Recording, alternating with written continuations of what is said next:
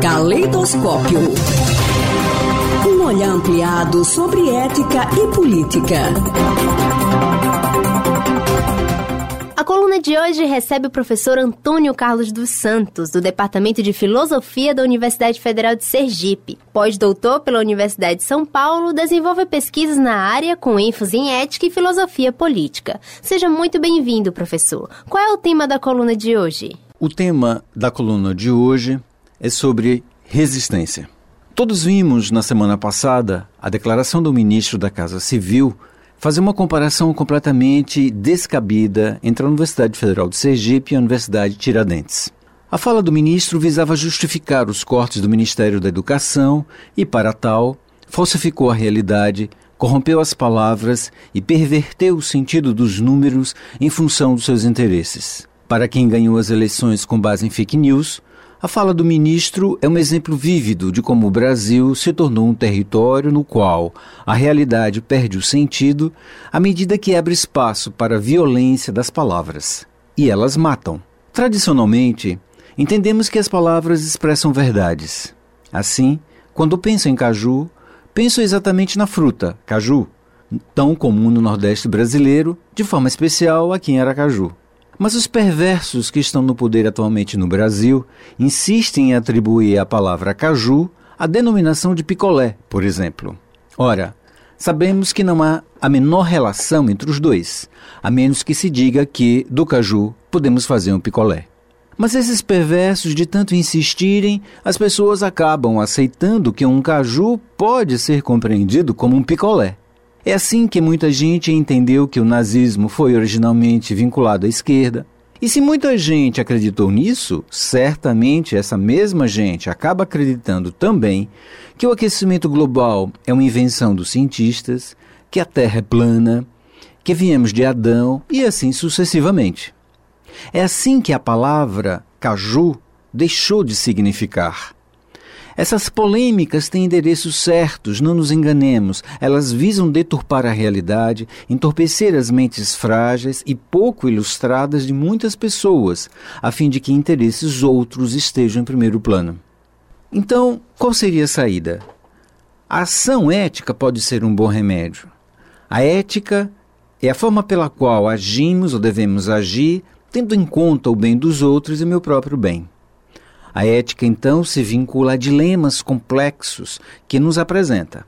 Por exemplo, devemos ou não seguir as regras de quem nos oprime e pode nos matar? Como agir diante dessa situação? Como ensino sempre os meus alunos, a ética começa quase sempre por pequenas coisas, que o século XVIII francês chamou de etiqueta. Por ser menor, mas nem por isso menos importante. Dizer bom dia, boa tarde ou boa noite sempre que a ocasião exigir, pedir desculpas, licença, agradecer alguém por alguma ajuda, etc. Em seguida, partimos para o diálogo com outros. Este diálogo é fundamental para que haja comunicação, a fim de que o outro compreenda que, quando me reportar a palavra caju, entenda que, de fato, trata-se da fruta e não de outro objeto. Por meio da linguagem, podemos ressignificar a comunicação e o valor simbólico das palavras, provocando o diálogo para além das telas do computador. É nesta perspectiva que conseguimos romper o medo, a tristeza e o desânimo de toda essa situação política do país por meio da resistência. Resistir é reagir ao opressor de forma solidária e motivada. Para isso, precisamos de todo mundo, de toda forma de conhecimento que dispomos.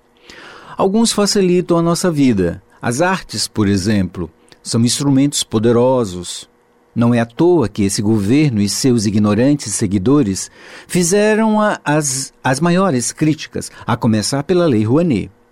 A arte é fundamental porque, para lembrar Eliane Brum, e eu a cito, a arte não é firula, ela tira as pessoas do lugar, ela faz pensar, ela questiona o poder, ela junta os diferentes. Fim da citação. Junto com as artes, precisamos rir juntos, não do outro, mas com o outro. O riso debocha do poder e dos poderosos, mostrando como eles são ridículos e doentios. Lembre-se que foi durante o carnaval que houve os maiores protestos deste atual governo e a resposta dele foi o Golden Shower.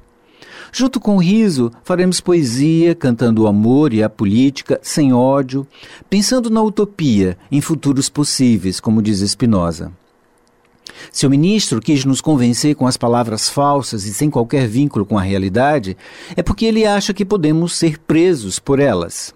Mas as palavras tanto podem nos prender quanto podem nos libertar.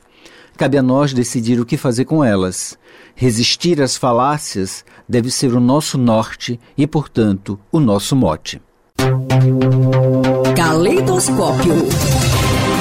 Um olhar ampliado sobre ética e política.